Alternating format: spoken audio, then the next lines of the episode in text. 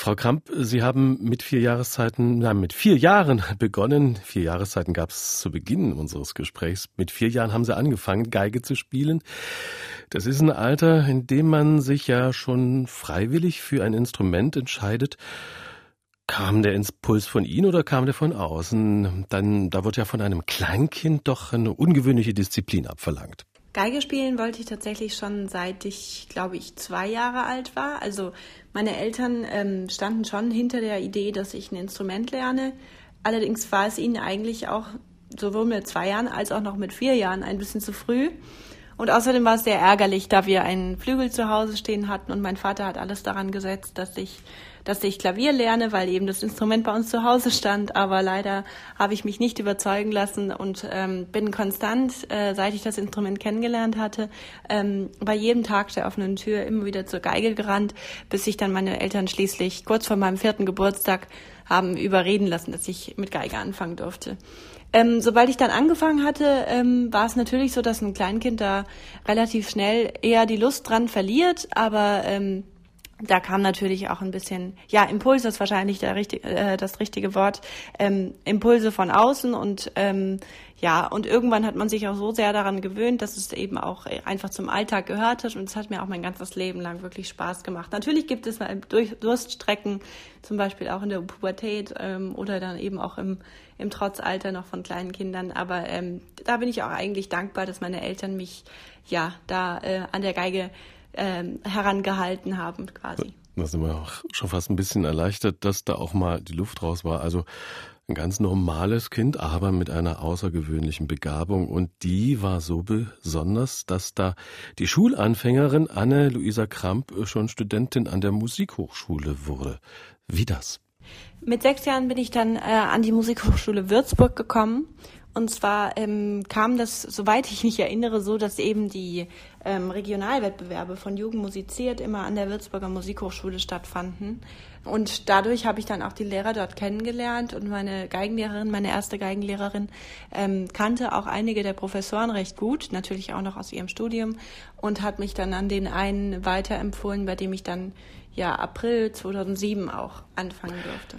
Anne-Luisa Kramp, hier im MDR Klassikgespräch, eine junge Geigerin, gerade mal 18 Jahre im Moment, mit sechs Jahren also schon unterwegs an der Musikhochschule. Frau Kramp, eine Musikhochschule ist ja normalerweise darauf ausgelegt, mit jungen Erwachsenen, maximal Teenagern umzugehen. Wie hat man denn Sie da aufgenommen? Wie sind Sie in so jungen Jahren dort überhaupt unterrichtet worden? Ich glaube, die ganze Sache mit der Musikhochschule klingt manchmal spektakulärer, als sie eigentlich ist, weil ähm, sowohl an der Musikhochschule Frankfurt als auch an der Musikhochschule Würzburg gibt es ähm, das Pre-College oder Frühstudium. Ähm, und dafür gibt es eine sehr reduzierte Form des Studiums. Das heißt, ich hatte in äh, Würzburg tatsächlich auch Theorieunterricht, aber nur alle zwei Wochen und dann auch mit Gleichaltrigen. Also es, ähm, es finde ich ein sehr gutes System, um eben äh, junge Musiker auch aufs eigentliche Studium vorzubereiten und ihnen auch die optimale ja, Entwicklungschancen zu geben. Weil eine Musikschule reicht natürlich in den meisten Fällen dann ab einem gewissen Alter für jemanden, der das professionell machen will, nicht mehr aus. Und ähm, Genau, da ist eben die Musikhochschule Würzburg äh, sehr gut darauf eingerichtet. In Frankfurt war es tatsächlich eher so, dass ich einfach nur meinen ähm, klassischen Geigenunterricht hatte und sonst nicht weiter ähm, unterrichtet wurde, also nicht in theoretischen Fächern in Würzburg, aber war das wirklich so, dass man alle zwei Wochen Unterricht hatte und sogar am Ende des Semesters eine Prüfung schreiben musste. Hm, trotzdem waren Sie ja quasi Schulanfängerin für die Musik, für das Notenverständnis, für Takt- und Rhythmusverständnis muss man ja auch über das reine Instrumentenspiel hinaus einiges wissen und lernen, also Noten zum Beispiel, ein bisschen rechnen auch, um die Notenlängen und Taktordnungen zu verstehen. Hatten Sie das all schon drauf, als Sie an die Hochschule kamen? Denn da wird es ja eigentlich vorausgesetzt oder bei den Kleinen noch nicht.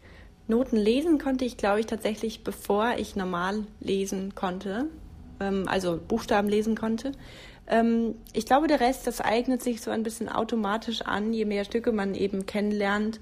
Ähm, aber ich hatte auch eine erste Geigenlehrerin, die wirklich ähm, auch über das bloße Geigenspiel hinaus unterrichtet hat und eben auch viel über ja auch solche Sachen wie musikhistorische Dinge. Ja, wann haben die einzelnen Komponisten gelebt? Wie, was gab es für Schwierigkeiten in ihrem Leben? Das habe ich alles schon sehr früh von meiner ersten Lehrerin mitbekommen und dann natürlich spätestens in der Hochschule beim besagten Theorieunterricht. Und das hat alles sehr gut gefruchtet. Heute ist Anna-Luisa Kramp eine großartige junge Geigerin und das erleben wir jetzt mit einer virtuosen Tarantelle von Karol Schimanowski. Begleitet werden sie hier von Hede Hass am Klavier. Eine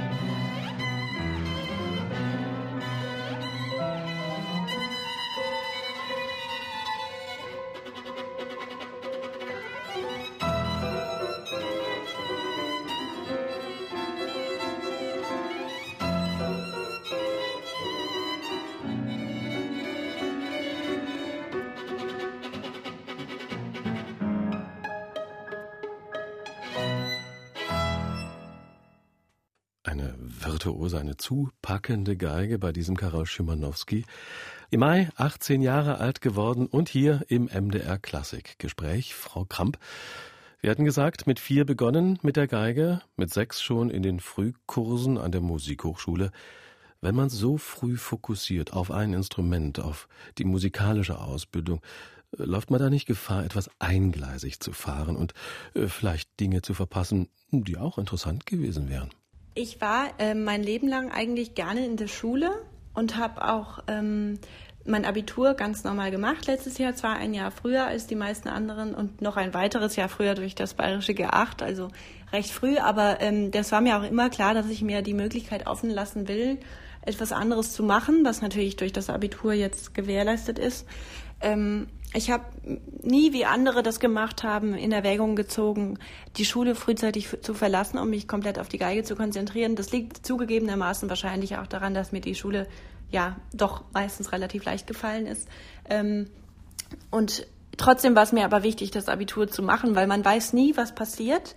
Ich schließe auch nicht aus, dass ich in was weiß ich, zehn Jahren vielleicht Lust auf was komplett anderes habe. Und ähm, ich glaube, es ist wichtig, dass man sich im Kopf selbst nicht davor verschließt, dass man auch etwas anderes machen könnte, wenn man wollte. Ich habe auch ähm, natürlich andere Hobbys gepflegt, die auch auf den Beruf hätten hinauslaufen können wahrscheinlich. Ich habe zum Beispiel immer sehr gerne geschrieben oder ähm, ja klar, manche Fächer machen einem mehr Spaß als andere. Ich war eigentlich immer recht breit gefächert interessiert und bin das eigentlich auch immer noch. Äh, worüber ich auch sehr froh bin. Also wie gesagt, ich möchte mir wirklich mein Leben lang die Möglichkeit offen lassen, die Dinge zu machen, für die ich mich interessiere. Und wenn das irgendwann etwas anderes ist als die Musik, wobei ich nie, nicht glaube, dass die Musik jemals aus dem Fokus rücken wird, ähm, dann lasse ich mir selbst die Möglichkeit und werde das dann auch äh, verfolgen, wenn ich das will. Eine sehr kluge Entscheidung, Frau Kramp. Sie haben sehr erfolgreich und auch schon relativ zeitig an Ausscheiden teilgenommen. Wie wichtig sind für Sie solche Vergleiche mit anderen und was nehmen Sie sich mit aus solchen Wettbewerben?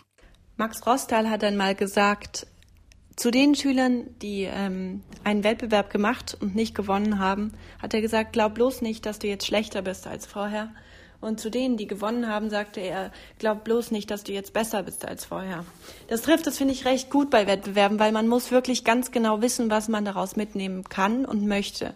Wettbewerbe sind nämlich etwas, was ähm, den musikalischen Sinn, also die Musik an sich, eigentlich eher zerstört, meiner Meinung nach weil ähm, oft geht es nur noch darum, was gefällt der Jury, was gefällt der Jury nicht und dann gleicht man das an, was einem ähm, eigentlich wichtig wäre, aber man weiß, die Jury würde es nicht wollen. Das ist, finde ich, einen sehr, sehr falschen Gedanken, an die Musik heranzugehen. Ähm, trotzdem kann man natürlich tolle Sachen mitnehmen aus Wettbewerben. Ähm, ich zum Beispiel übe am besten, wenn ich einen Wettbewerb habe und für mich sind Wettbewerbe die bestmögliche Motivation. Ähm, aber man muss wirklich genau wissen, ähm, was man will und darf sich da auch nicht von teilweise auch anderen Teilnehmern ähm, verunsichern lassen.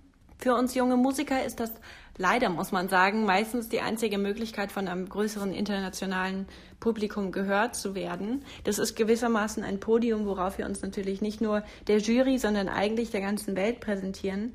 Und deswegen ist der Ausgang eines solchen Wettbewerbes auch eigentlich ähm, nicht unbedingt so wichtig, sondern vielmehr, dass man sich eben ähm, international präsentiert und dann doch auch für einen selber wahrscheinlich, um sich einfach zu vergleichen, wo stehe ich international oder auch national natürlich, ähm, wie sind andere, was kann ich von anderen mitnehmen. Ich denke aber, dass ähm, man sich von Wettbewerben niemals verunsichern lassen sollte. Nur weil man vielleicht in seinem Leben noch keinen gewonnen hat, heißt das überhaupt nicht, dass man weniger gut ist als andere, sondern vielleicht einfach nur, dass man weniger gut äh, in eine Schublade passt. Das ist eine sehr weise Feststellung. Hoffentlich sehen das viele so. Frau Kramp, bei Ihrem Werdegang ist der Begriff der Hochbegabung mehr als angebracht. Und gern wird da gleich noch vom Wunderkind gesprochen, ein Begriff, der das Wort Wunder enthält. Was war für Sie denn das Wunder Ihrer Laufbahn? Ja, wie Sie schon richtig sagen, das Wort Wunderkind beinhaltet ja das Wort Wunder. Und ich glaube, dass sich in den allerwenigsten Lebensläufen von Wunderkindern ein tatsächliches Wunder finden lässt, sondern meistens ähm, ist es eben so, man wird mit Talent geboren oder auch nicht. Ähm, und was man daraus macht, ist aber immer noch einem selbst überlassen. Es gibt wahrscheinlich wahnsinnig viele Menschen, die ihr Talent nicht vielleicht nicht erkennen oder auch nicht nutzen, nicht nutzen möchten, nicht nutzen können. Und ich glaube, es ist einfach eine Verkettung von, von Umständen und aber auch als allerwichtigstes natürlich der eigene Wille. Was will man daraus machen, dass man dieses Talent hat? Und deswegen ähm, finde ich manchmal fast ein bisschen äh, unangebracht, von Wunderkind Wunder zu sprechen, weil die allermeisten von, von Wunderkindern, ähm, die man eben als solche bezeichnet, sich wahrscheinlich ihr Leben, so wie es jetzt heute ist, selbst erarbeitet haben und ähm, am allermeisten selbst dahinter standen.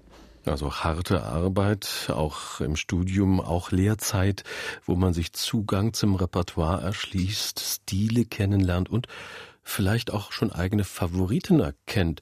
Fühlen Sie sich schon irgendwo besonders zu Hause? Ich denke, was das Repertoire angeht, ähm, entwickelt man sich auch stetig weiter. Im Moment ist es so, dass ich mich äh, ja vielleicht auch wegen meines Alters sehr wohl fühle bei den romantischen Violinkonzerten.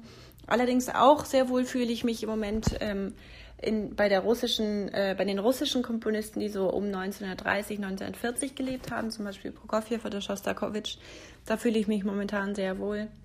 Aber ich glaube, das entwickelt sich stetig weiter. Im Moment ähm, entdecke ich auch sehr meine Liebe zu, zu Frühklassik, also zu ähm, Haydn, Mozart und dann, ja, nicht mehr ganz Frühklassik, aber in der Klassik eben auch ähm, Beethoven.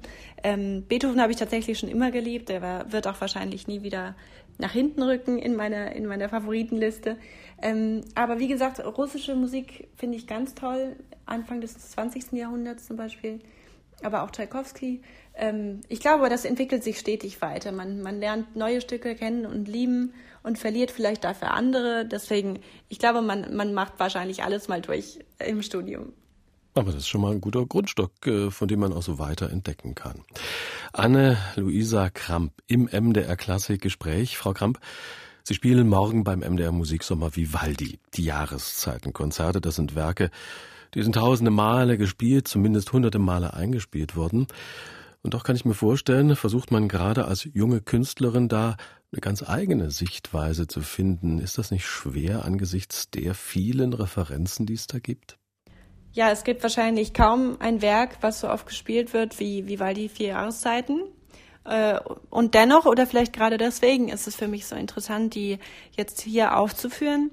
Ähm, ich habe natürlich versucht, meinen eigenen Weg zu finden. Ich habe mich recht wenig inspirieren lassen von anderen Aufnahmen, von denen es ja einige gibt sondern hatte eigentlich meine eigene Vorstellung und habe jetzt auch in den Proben mit dem Orchester, die jetzt ja fast eine Woche gedauert haben, ähm, nochmal an dieser Sichtweise auch einiges verändert, ähm, zusammen mit dem Orchester erarbeitet, ähm, mir natürlich nochmal Meinungen von denen angehört und mit meinen eigenen ähm, verglichen, nochmal abgeglichen. Und ich glaube, jetzt am Ende ist wirklich was herausgekommen, hinter dem wir alle stehen und ähm, was hoffentlich auch dem Publikum gefallen wird. Und da bin ich mir schon ziemlich sicher, morgen ab 17 Uhr Anne-Luisa Kramp zu Gast beim MDR Musiksommer zusammen mit der Kammersymphonie Leipzig und Antonio Vivaldi. Und hier gibt's bei uns jetzt den, der aus dem Portfolio nie rausfallen wird, wie wir erfahren haben, Ludwig van Beethoven, Anne-Luisa Kramp mit dem ersten Satz aus Beethovens Violinsonate Nummer 4 A-Moll,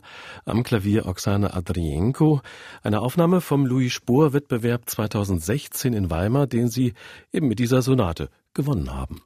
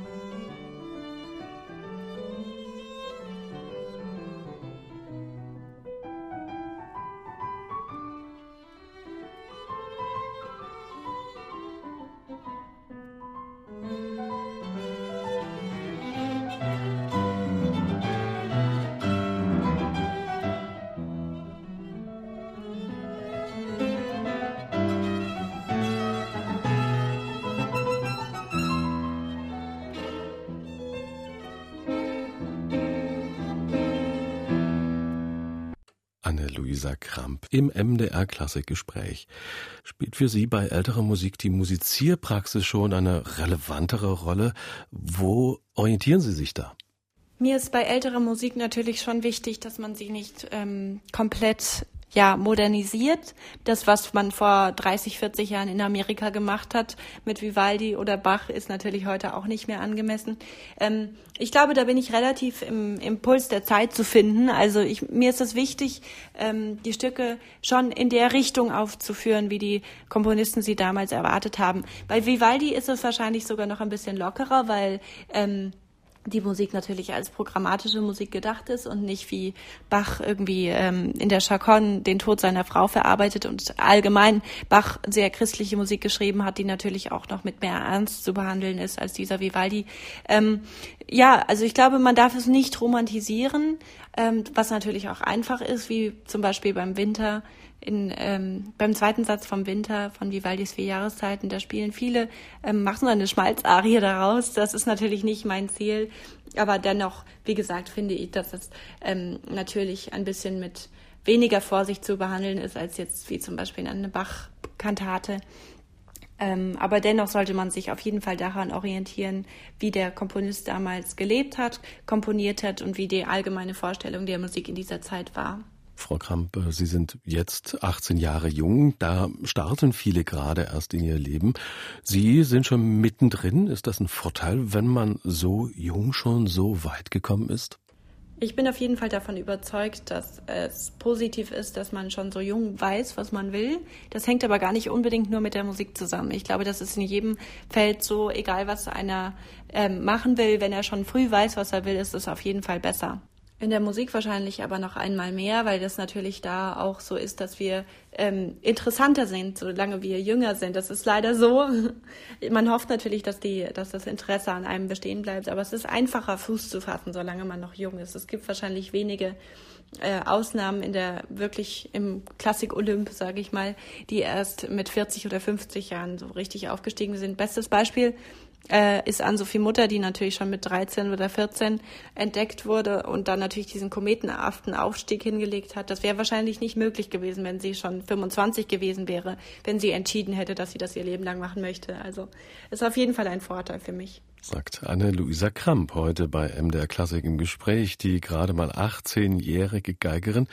Frau Kramp, Sie sind bereits jetzt eine viel beachtete junge Ausnahmesolistin. Das heißt, die Solo Karriere winkt da heftig. Äh, das ist aber auch, Sie haben es selbst schon angedeutet, der Weg hinein ins Haifischbecken der starken Konkurrenz weltweit. Wie gehen Sie damit um? Welche Pläne gibt's da? Ich bin, glaube ich, jemand, der glücklicherweise relativ viele Freunde und recht wenige Feinde in diesem Haifischbecken finden konnte. Aber ich glaube, ganz im Allgemeinen ähm, ist es so, dass man, wenn man sich auf sich selbst konzentriert und ohne Böswilligkeit auf andere zugeht, auch bei Wettbewerben die Konkurrenz erstmal hinten anstellt und erstmal darauf äh, fokussiert ist, den Menschen kennenzulernen, dann ähm, kommt man mit der Konkurrenz auch sehr gut aus. Ähm, für mich ist die Konkurrenz sowieso nicht so wichtig, weil jeder von uns spielt komplett unterschiedlich. Natürlich ist es so, dass das Publikum das nicht immer so erkennt und viele eher ähm, miteinander vergleicht. Aber ich denke, wenn man seinem eigenen Weg folgt, dann hat man die besten Chancen, ähm, auch unabhängig von der Konkurrenz, und zwar jetzt ohne, dass man möchte, dass die Konkurrenz schlechter abschneidet, ähm, seinen eigenen Platz in diesem Haifischbecken finden kann. Meine Pläne sehen im Moment tatsächlich noch so aus, dass ich vorhabe, Solistin zu werden. Ähm, inwieweit das funktioniert, das kann man leider nie sagen.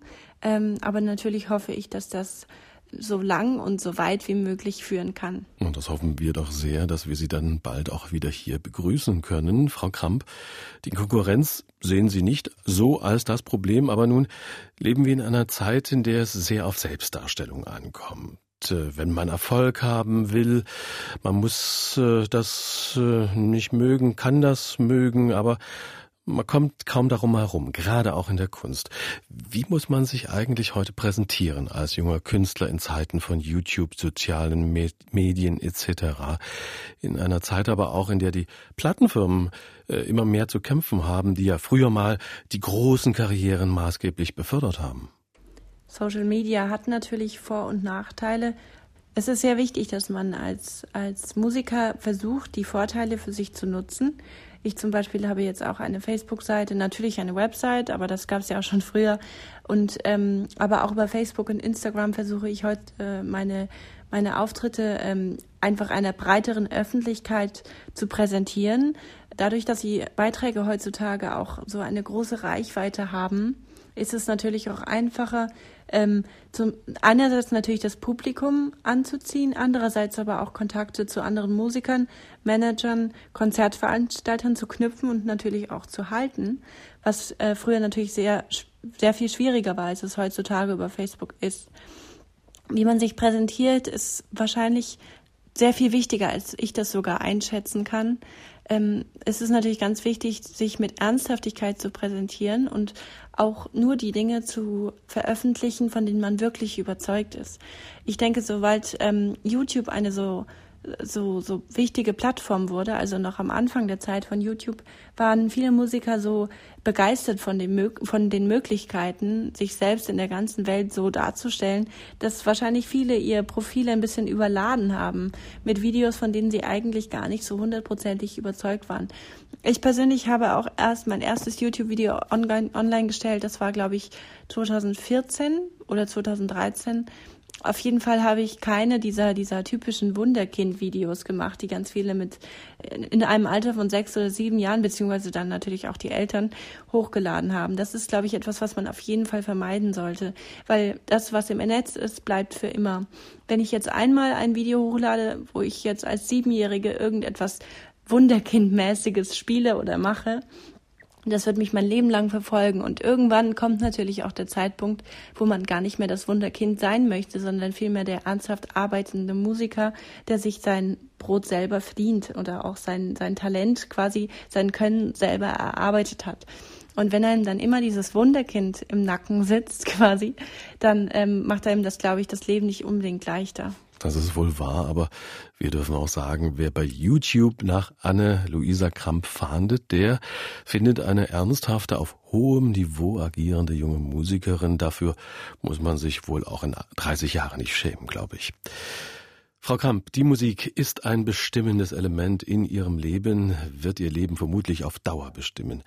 Gibt es aber auch die Anne-Luisa Kramp ganz ohne Musik, mit ganz anderen Interessen? Ein bisschen hatten Sie es ja vorhin schon angedeutet.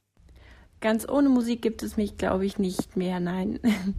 Aber was ich sehr wichtig finde, ist, dass man den Kontakt zu Freunden oder allgemeinen Personen behält oder auch sucht, die aus einem ganz anderen Interessensgebiet kommen meine beste Freundin beispielsweise studiert Politik und ich finde es unheimlich interessant und auch wichtig, mich mit ihr über dann nicht musikalische Themen zu unterhalten.